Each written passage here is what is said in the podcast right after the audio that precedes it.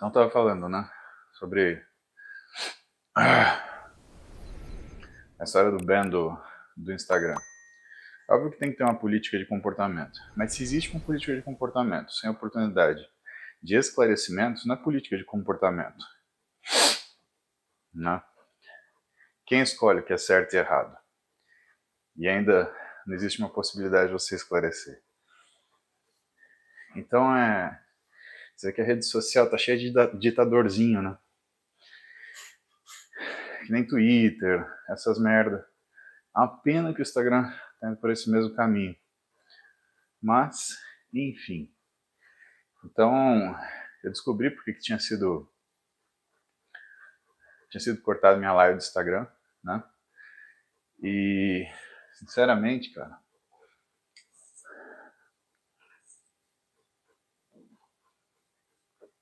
Ó, Instagram. Sempre teremos o YouTube. Então vamos lá. Banhantes, bom dia. Vamos ver o que, que tem na, de bom aqui para a gente saber. E a gente já começa.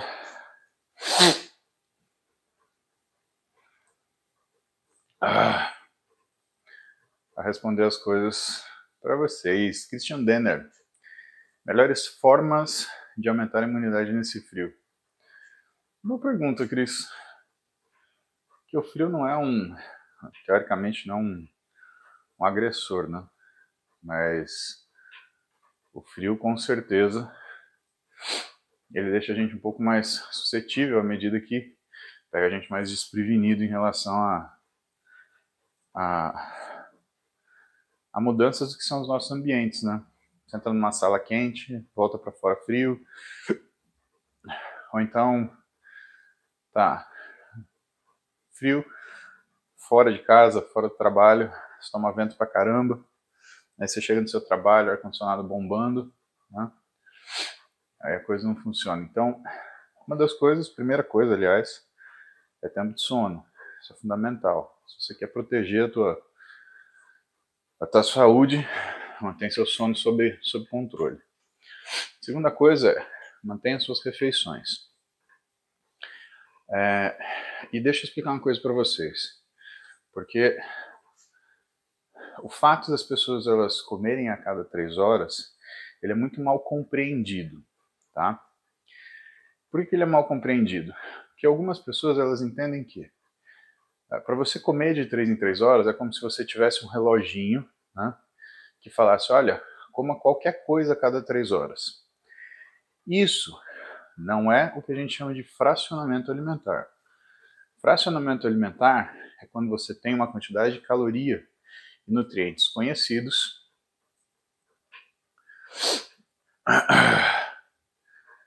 e você vai dividi-los de forma semelhante ao longo do dia.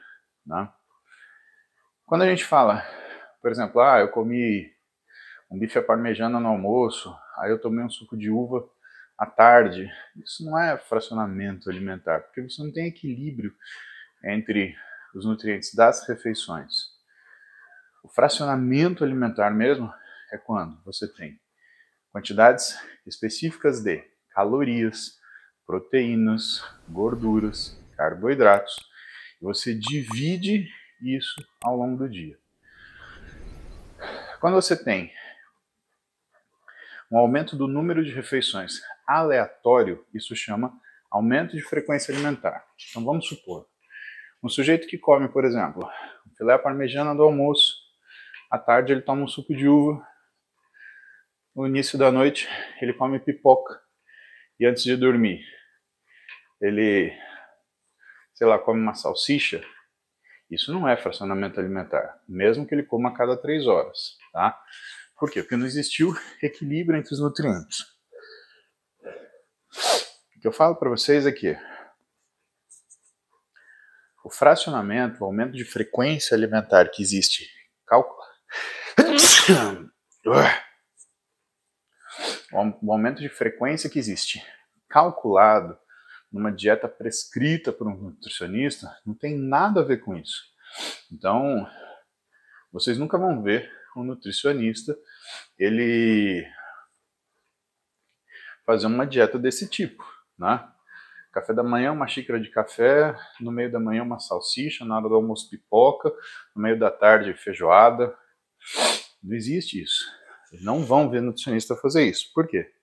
Porque quando o nutricionista ele desenvolve uma dieta, ele começa normalmente pela prescrição das proporções de macronutrientes e quilocalorias. Então, exemplo, ele vai entregar para aquela pessoa hum, 30 quilocalorias por quilograma de peso corporal.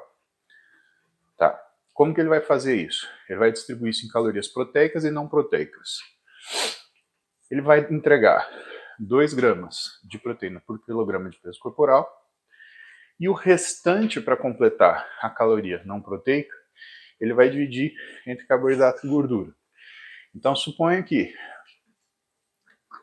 o, o nutricionista ele vai pegar você, sentar na sua frente, perguntar o que você come e vai fazer uma dieta tentando encaixar aquilo que você está acostumado a comer de uma forma que entregue para você 2 gramas de proteína por quilograma de peso corporal e o equivalente para bater 30 quilocalorias por quilograma de peso corporal em carboidrato e gordura. Uma vez que ele fez isso, e supondo que ele fez uma dieta lá de 2 gramas de caloria por quilo, aliás, 2 gramas de proteína por quilo, 2 gramas de, não, 4 gramas de carboidrato por quilo, e o restante vai uma quirelinha de gordura. Aí que ele vai fazer o fracionamento. Ele vai uh, primeiro criar o que é essa, entre aspas, receita né, de proporção da dieta, para depois ele pegar toda essa, essa caloria e distribuir em quatro, cinco, seis refeições, sete refeições. E por que, que ele faz isso?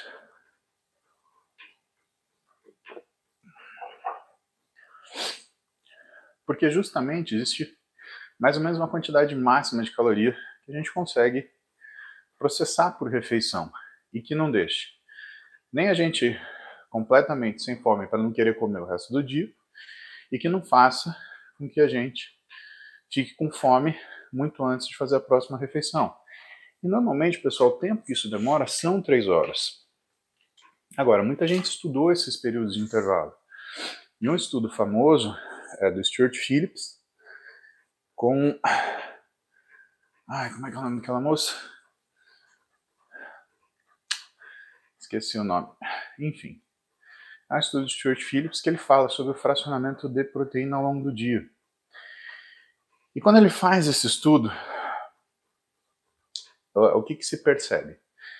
Que o aproveitamento da proteína é melhor feito a cada três horas de consumo do que você fazer ele a cada uma hora, porque ele testa isso, ele faz oito refeições de uma quantidade X de proteína e compara com duas refeições da mesma quantidade de proteína. E ele percebe que quando você faz quatro refeições no período, o que dá a cada três horas, a absorção é melhor, tá? E nesse sentido, Cris, manter-se alimentado é uma coisa muito mais complicada do que comer qualquer coisa. Tá? Como eu falei para você, você comer um parmegiana com batata frita meio-dia, vai fazer com que você não queira comer até 8 horas da noite, normalmente. Agora, entenda que também a quantidade calórica que você fez nessa refeição foi uma tijolada. E o problema é que quando você faz isso, você faz isso geralmente sob um excesso de gordura e um desequilíbrio em relação ao carboidrato. E obviamente, isso vai te cobrar um preço que é você vai ter uma qualidade de refeição que o teu corpo ele não vai conseguir fazer esse ajuste. Bom, se fosse diferente disso, cara, todo toda pessoa, todo obeso que tem um hábito alimentar ruim, ele ia ter uma ele não seria, né? Se você for ver, o que é o padrão alimentar mais comum do paciente que tem excesso de peso? Ele não toma café da manhã, almoça pouco e janta um montão de comida. E quando você percebe isso, você fala, ué, mas ele não tinha que emagrecer? Porque às vezes nem a quantidade que ele come é tão grande assim. É fato isso. O problema não é o quanto ele come. O problema é qual o padrão que ele come. E aí você compara a seguinte situação. Você pega um obeso que come X calorias em três refeições. E você compara um atleta olímpico, por exemplo, para a gente não colocar, ah, mas o fisiculturista usa esteroide, isso daí muda, porque muda de fato. Mas você pega um atleta olímpico, tá? É... Esse atleta olímpico muitas vezes come mais caloria do que a pessoa com excesso de peso. E por que, que ela não engorda? Por conta, por exemplo, de distribuição. Então, cuidado quando, quando você fala assim, ah, não precisa comer de 3 em 3 horas. Porque o problema é você entender que não é a, a frequência. Você come em 3, em 4, em 5. O problema é o fracionamento. Se você faz uma dieta calculada. Toda vez que você comer de forma descontrolada, você vai ter uma tendência para você ganhar gordura. Seja ela da forma que for. Ah, mas eu como de 3 em 3 horas. Bom, coxinha, biscoito, Aí você pode comer até de 15 em 15 minutos, que não dá certo, entendeu? É... E no nosso caso aqui, Cris, que acontece? A gente usa essa estratégia para você sempre se manter com energia disponível, essa energia disponível poder ser utilizada à medida que ela é necessária. O Guilherme, como tirar melhor desempenho dos treinos e evitar lesão em dias com pouca, pouco sono? Não tem como. Pouco sono, Gui, se você dorme inclusive menos do que 4 horas, nem deve treinar, porque a chance de se machucar é muito grande, tá? Agora, se você dorme entre 7 e 4 horas, e fica um pouco mais complicado, eu acho que existem duas possibilidades, né? Você treinar intensidade, mas não treinar volume, ou você treinar volume, mas não treinar intensidade. Como isso? Se você for treinar carga, não faça uma quantidade grande de repetições ou de séries. Se você for treinar repetições e séries, não faça uma quantidade grande de peso. E é esse que é a limitação que o sono traz para gente, tá? A falta dele faz com que você fique menos resistente ao exercício. Isso, evidentemente, vai fazer com que você treine menos. E o que, que é estar treinado? É você treinar, né, é você fazer exercícios em quantidades progressivas. Então, o treinamento é isso. Você sempre progride na quantidade de trabalho feito. Se você regride, né, o sono ele está funcionando, não é que faltou sono e seu músculo diminui, é que faltou sono o seu treino diminui. Ou a efetividade do seu treino diminui. Ou o efeito estressante do seu treino desequilibra. Seiji San, minha mãe tem fibromialgia, coloca ela para fazer musculação, pode aliviar os sintomas. No começo pode piorar, Seiji. Então, é, fibromialgia a gente aborda muito cuidado. Eu gosto sempre de começar com fisioterapia, porque você tem uma, um controle da ação muscular um pouco maior e existe um aprendizado dela de usar a musculatura dela. Fora ainda numa sessão de fisioterapia, vamos supor uma cinesioterapia, você tem o estímulo muscular, mas você tem ainda aí o que é os outros passos da fisioterapia, muitas vezes uma liberação miofascial pós-exercício, né? uma sessão de flexibilidade leve depois do exercício, são coisas que contam a favor de você conseguir melhorar essa condição. Mas o treino plástico de musculação para um paciente com fibromialgia, ele é muito penoso e a recuperação dele também. Blairo. Você disse que não é bom tomar proteína sem carbo junto que toma whey puro pré-treino então? Boa pergunta, Valero. Porque quando você fala que eu vou substituir uma refeição, não faz sentido você usar proteína isolada de carboidrato. Primeiro por quê? Isso está te levando a uma função cetogênica. Segundo por quê? É, quando você coloca um carboidrato, tipo uma maçã, uma banana, uma coisa simples assim, você melhora o que é a absorção desse whey protein à medida que, como complemento de refeição, ele vai ser absorvido um pouquinho mais lento. E porque o whey, como toda proteína, ele gasta caloria para ser fixado. Então, quando isso acontece, você consegue melhorar o que é a, o aproveitamento desse whey.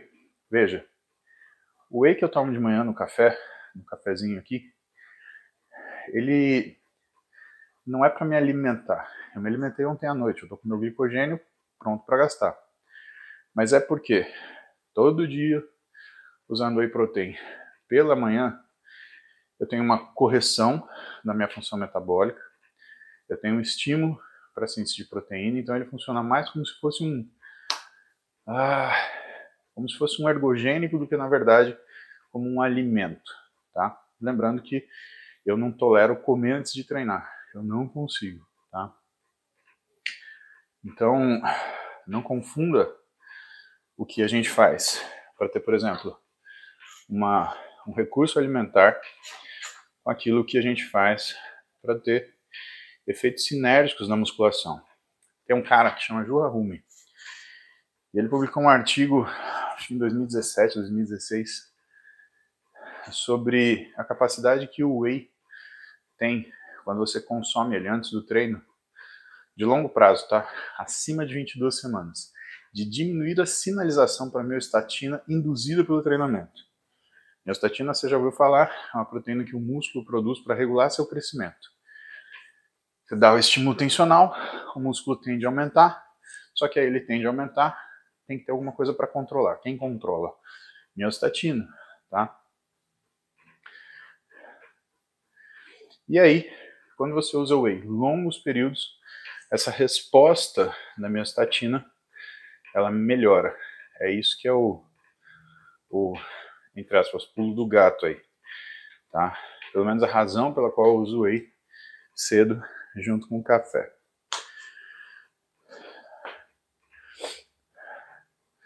Daniel Murta, frio psicológico. Daniel, vou te levar para um campo no exército, você vai ver só que psicológico que é. Lá no 22º GAC.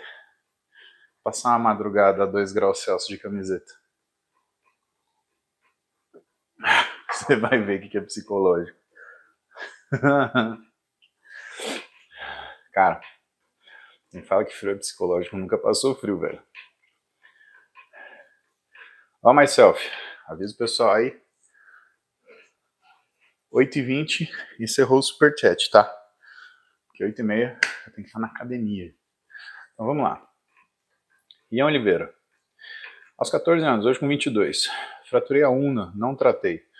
Posição de supinação, sinto dor ao esticar o braço. Na pronada não. Ainda tem tratamento? Não sei, Ian. Fratura na una, quando você não trata, muitas vezes ele pode fazer uma ossificação heterotópica que impede esse movimento aqui, ó, de pronospinação.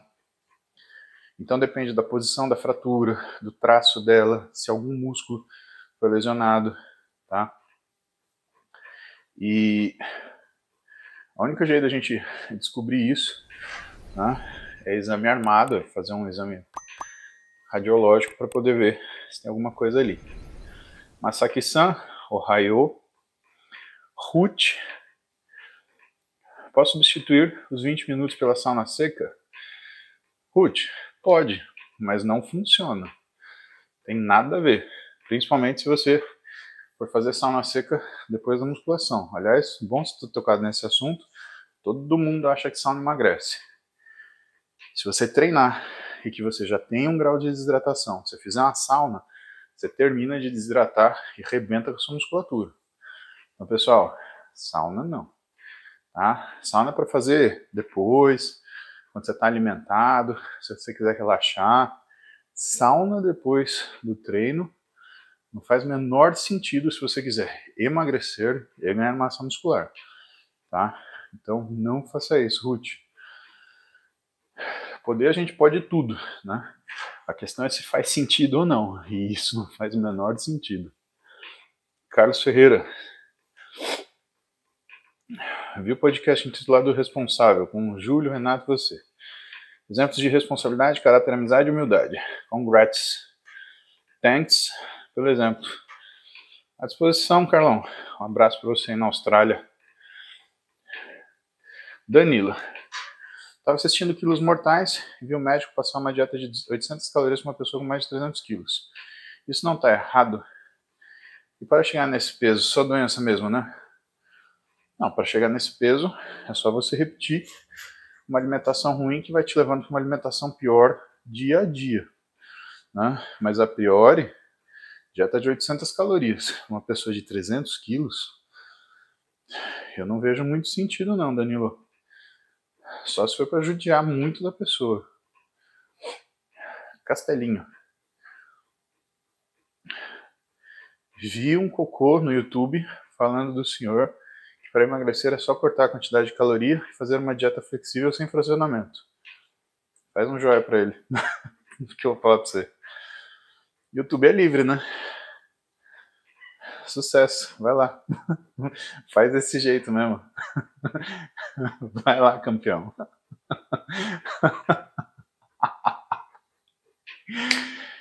Ai, ai. Cara, sabe o que você tem que entender?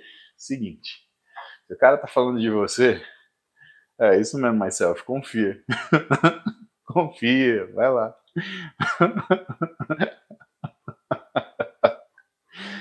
Hum. Mas sabe o que você tem que entender? Que se alguém, aliás, João, se alguém tá falando de você, é porque você tá muito na frente dele, cara. E por que você não fala dessa pessoa? Porque quem corre na frente não olha para trás. Simples assim. Ai, ai. Faróia. Dor nos pés ao acordar. Metatarso do pé direito. Aquiles no pé esquerdo ao colocar os pés no chão. Aplico frio, calor, corto. Será falta d'água? Ideia sobre a causa John Wayne andando. Faróia. Aquiles no pé esquerdo pode ser uma bursite retrocalcânea. E assim, metatarso no pé direito. Cara, quando a gente fala metatarso, está falando da cabeça do metatarso, está falando do corpo do metatarso, está falando mais para o primeiro ou mais para o quinto. Se for mais ou menos no meio do pé, você tem que investigar um negócio ah, que é uma alteração neurológica né, que existe. Às vezes faz o nervo ele dá uma inchadinha entre os ossos e aí você acaba tendo esse sintoma. Se for uma dor na cabeça do metatarso, pode ser uma metatarsalgia, que pode ter relação com impacto, ou pode ser ainda uma, uma fascite plantar, tá? Cara, não sei, só te examinando para poder saber, bicho. A tua história. Procura um médico, velho. Eu não sei onde você tá. 10 euros, você tá em Portugal, provavelmente. Procura um ortopedista bom. De preferência um cara especialista em pé. Carlos Fermino. Quatro meses aplicando BNTC depois de 27 anos de sedentarismo.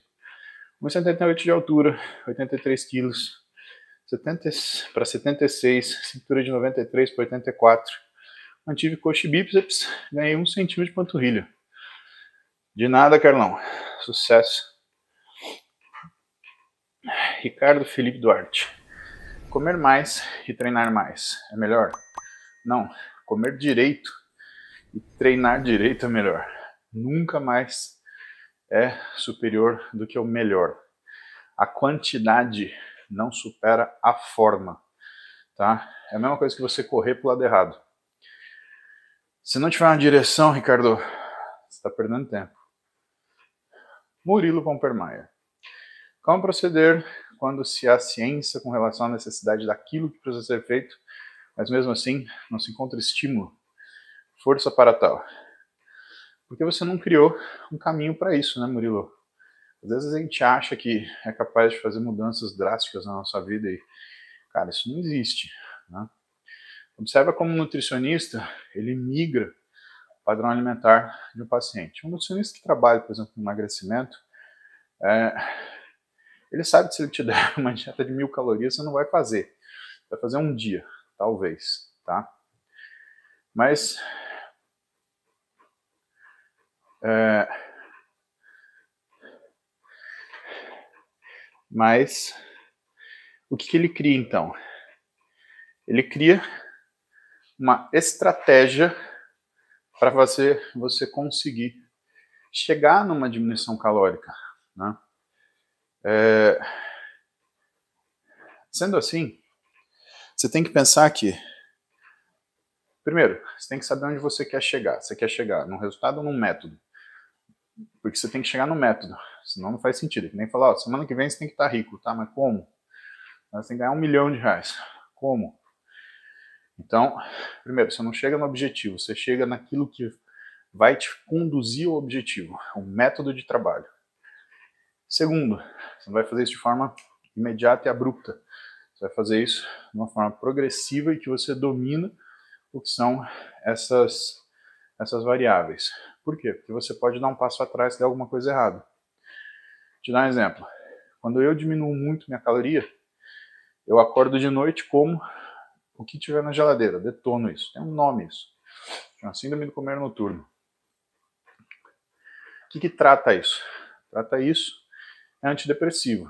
Mas, cara, eu estou causando um problema pela minha inadequação calórica durante o dia. Eu vou tomar um antidepressivo para isso? Não faz sentido. Então, vou fazer o quê? Vou dar um passo atrás, fazer um ajuste calórico, e aí eu vou conseguir fazer esse, esse ajuste. Tá? Então, sempre procure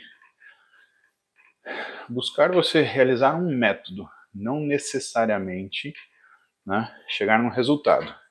Resultado sem método é só ilusão.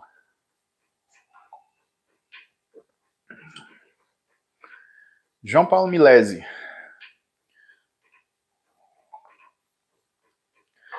Como não deixar os cardios de começo de namoro afetar os treinos? Maior ingestão de comida, mais horas de sono, Difícil manter o pump. João, uh, o que eu vou te falar, cara? Toma um whey antes e come uma frutinha depois, velho. É isso aí. Eu acho que o cardio do começo de namoro, do meio de namoro, do prolongamento do namoro, do casamento, eles te secam, brother. É hit. João, vai para cima do hit, João. Preocupa não, irmão. Isso é só uma fase de alostase. Teu corpo ele está se acostumando. Deixa acostumar. Você vai ver que você vai treinar feliz. Você vai treinar contente. Você vai ver razão para você treinar. Tá? Não preocupa não, João.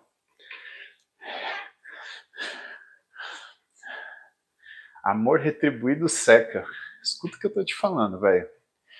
Não preocupa. Mestre, tô sofrendo por amor, tá afetando meus treinos. Terminei faz um ano, vou ter far com ela. Ela ainda me ama, mas tá muito confusa. Como curar a ansiedade e inquietação? Que pergunta difícil, Plan. Porque a experiência amorosa de cada um é única. Né? Você ama de um jeito, eu amo de outro, ela ama de outro. É... Eu acho que o pior do que o desfeito é o mal resolvido. Tá? Então, se ela está confusa, você não precisa estar tá confuso também. Eu acho que você tem que chegar, conversar com ela, uma conversa a dois, e falar exatamente o que você está falando para mim. Mas eu vou te ajudar nas palavras, tá? Você vai chegar com todo o carinho do mundo e falar, olha, eu amo você e a sua confusão está me deixando é, instável. E eu preciso de estabilidade para minha vida. Essa estabilidade ela vai acontecer se eu tiver você ou se eu não tiver você. Então eu preciso que você me posicione sim ou não. Porque se você me deixar confuso, eu vou entender isso como um não e eu vou seguir minha vida para frente. E seja taxativo. No dia seguinte, vai seguir sua vida. não estou falando para você arrumar outro relacionamento, que é a pior coisa que você pode fazer quando você está machucado de um. Mas você vai desligar isso daí, cara. Se enfia no trabalho, se enfia no treino e se concentre em você. E se acontecer alguma coisa, se você conhecer alguém, cara, isso é o risco que a confusão dela colocou. Amor não é confuso, tá? O amor ele é direto. Por que isso? Porque o amor, ele não é uma coisa que você simplesmente admira, é uma coisa que você deseja. E o desejo, ele é algo que você vai buscar. Então, se a pessoa ela não está indo buscar você, eu, eu não acho que exista amor. Pelo menos não aquele que faz com que você junte as coisas. Pode ser que ela tenha uma admiração por você, pode ser que ela tenha algum tipo de desejo por você, pode ser. Pode ser que você, vocês dois intimamente funcionem muito bem e o que ela sinta falta é da parte íntima. Pode ser que, na verdade, ela sinta falta do seu suporte, da sua atenção, que ela gosta do seu jeito de dar carinho. Mas amor é reciprocidade, tá? Senão você vai ser usado, você vai sentir, aí a confusão vai ser sua, e aí que você não vai conseguir treinar, trabalhar.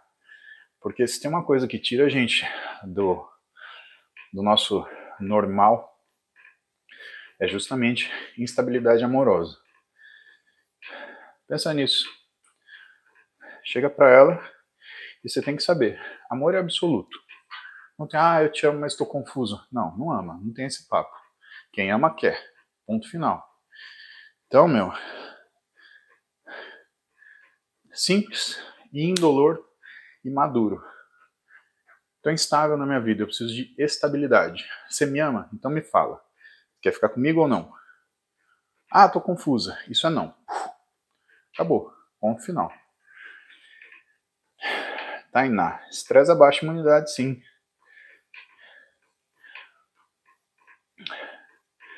Danilo, se você fosse fazer um treino pesado de supino, você teria coragem de chamar o delegado da Cunha para dar esse auxílio? Alguém está assistindo os Ironberg Podcast, hein? Danadinho. Ricardo de Oliveira. Paula, fiz ergospirometria. Limiar 1, 161, limiar 2, 186. O preparador físico recomendou o HIT Tabata nesse intervalo. Gostaria de saber sua opinião. Esse cardio é complementar ao trabalho de hipertrofia? Na verdade, não, né, Ricardo? Na verdade, esse cardio ele é um trabalho direcionado à resistência aeróbica, né?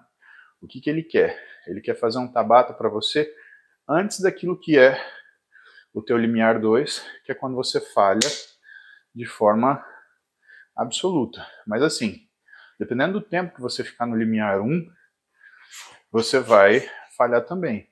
Então, assim, eu não vejo muito sentido você fazer um Tabata onde você tem duas situações que você não vai aguentar ficar um minuto nelas. Eu acho que difícil que você fique. Né? Quando você vê os protocolos clássicos de Tabata de oito minutos, cara, é, eu não acho possível fazer isso não, tá? Eu acho que é uma coisa que só o papel aceita, porque na realidade a coisa funciona bem diferente. E o Fran? Poderia explicar a biomecânica subindo no Smith, que estava fazendo no balestrin com o último treino? Se apoiava a barra no final da excêntrica.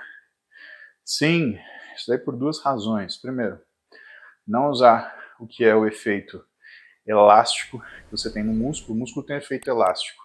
Então, quando você faz rápido, pode ver que é mais fácil. Por quê? Você está jogando peso, não está fazendo força. Então, essa tirada do zero, você vai empurrando e contraindo aqui, ela é uma coisa que te ajuda a exercer controle da tua musculatura. a base principal é essa, é retirada da parte elástica. Danilo, tem alguma dica onde ou qual mochila comprar para transportar marmita diária? Puta, tem, Danilo. Tem a mochila que eu uso que eu gosto muito. Depois eu posto no Instagram. GMP. Vou abandonar o vegetarianismo, passar a treinar quatro dias seguidos com três de descanso. Um ano e meio de emagrecimento, revolução estacionou. O que posso fazer além disso? Olha, gente, quatro dias seguidos com três de descanso não é uma estratégia boa. Você está descansando 72 horas, absolutamente. Assim, você tinha que retreinar o músculo, alguma coisa na casa de 48. Você treinar 4 para 1, beleza. Treinar 4 para 3, então você treina de segunda a quinta e descansa sexta, sábado domingo. Eu realmente não acho que isso vai muito longe, não. Dor intensa após treino de perna durou três dias e como treinei novamente a dor piorou. Normal. Vou acostumar. É uma dor terrível, quase impossível de abaixar. Cara, se é uma dor pós-treino, ela vai melhorar. Tenha calma, que as primeiras duas semanas elas são recheadas da surpresa. Agora, se você treinou super forte num dia e você foi treinar, retreinar no outro ainda com essa dor, o que faz sentido é mudar a característica do treino. É fazer um treino com menos carga, mais repetição e estímulo diferente. Você pode encaixar flexibilidade, pode fazer outras coisas. Mas um treino forte com a num, numa perspectiva dessa não faz muito sentido. O Júnior Alves tem asma e quando treina faz cardio sente uma dor no peito muito forte. Não, não é. Né? Significa que o exercício está funcionando como um gatilho para sua asma, o que é comum e esperado. Então, o que, que você deve fazer?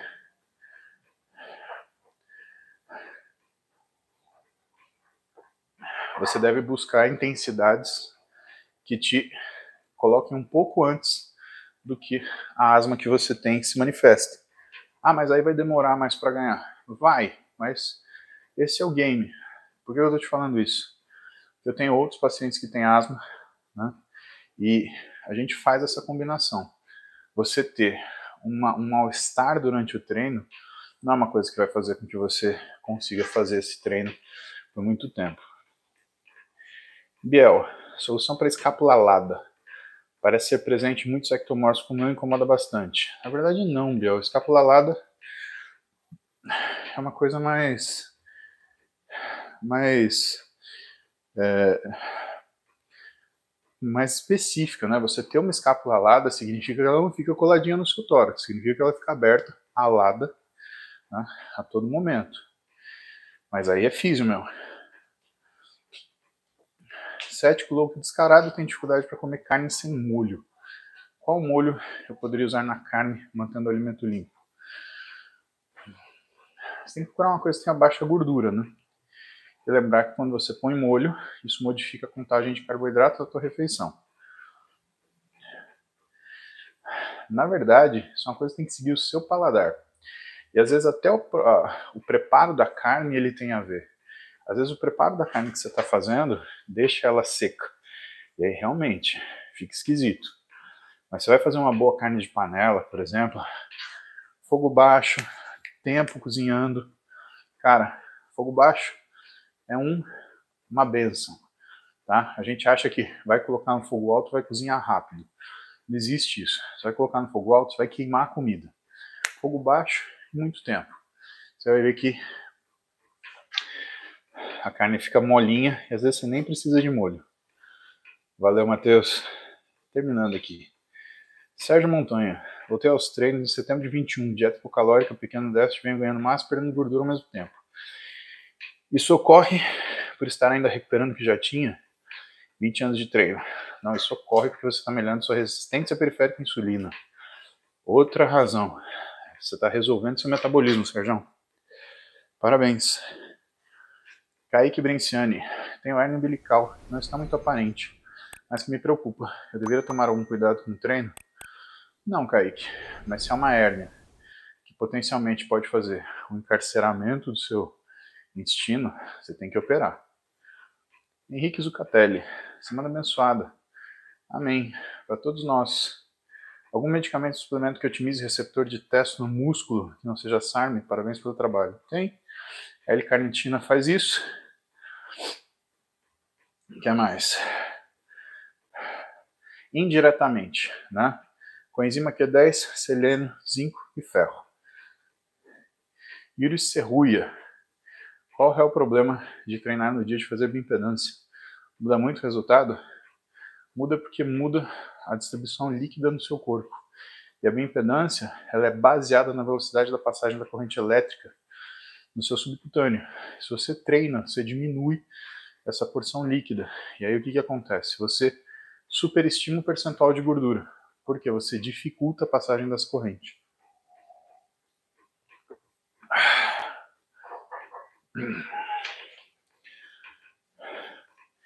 Julia Wolf, estou treinando seis vezes por semana disciplinada na alimentação desde outubro. Devo passar segundo semestre em trabalho humanitário no Oriente Médio. Alguma dica de manter rotina saudável lá? Difícil, hein, Julia? Viagem é uma coisa difícil, tem que ver que tipo de ambiente você vai estar. Eu acho que a tua preocupação principal ela tem que ser com a frequência alimentar. O treino você dá um jeito, tá? Se você bagunçar na alimentação, aí você vai ter um prejuízo grande. Mas se você conseguir manter a alimentação, você vai conseguir se dar bem. Se preocupa em você achar o que, que você come. Pergunta pro pessoal que vai te mandar para esse trabalho humanitário como é que funciona isso lá.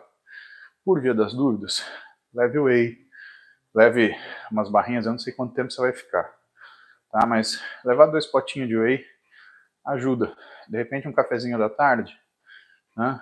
Você consegue fazer um whey com café, colocar um pouco de leite. Leite provavelmente você vai achar. Tomara, né? Mas isso você tem que perguntar antes. Você fez bem dia da gente conversar agora. Isso é planejamento. Então converse com as pessoas que vão te mandar e pergunta como é que é a comida lá. Né? Para você poder se programar. E o treino o que eu acho que é legal você fazer é você observar ele depois do seu trabalho, tá? Porque aí, pelo menos você sabe que você não vai ter demanda, e aí você usa o treino para você relaxar. Um aeróbio leve, meu, um jogging, que é uma corridinha light, leve, corridinha michuruca, que nem a gente fala no exército, numa boa. André Vitor, estou treinando perna, sinto uma leve dor no joelho, uma dor que não me incomoda. Deve se preocupar? Sim. Polenta faz bem para a dieta igual qualquer alimento. Galera, preciso ir, tá? Deixei avisado aqui, eu até pendurei o negócio que 8h20 era o limite. Então, vamos lá para nossa vida segundona. Segundou, vamos trabalhar. Hoje é treino de dorsal para mim, tá?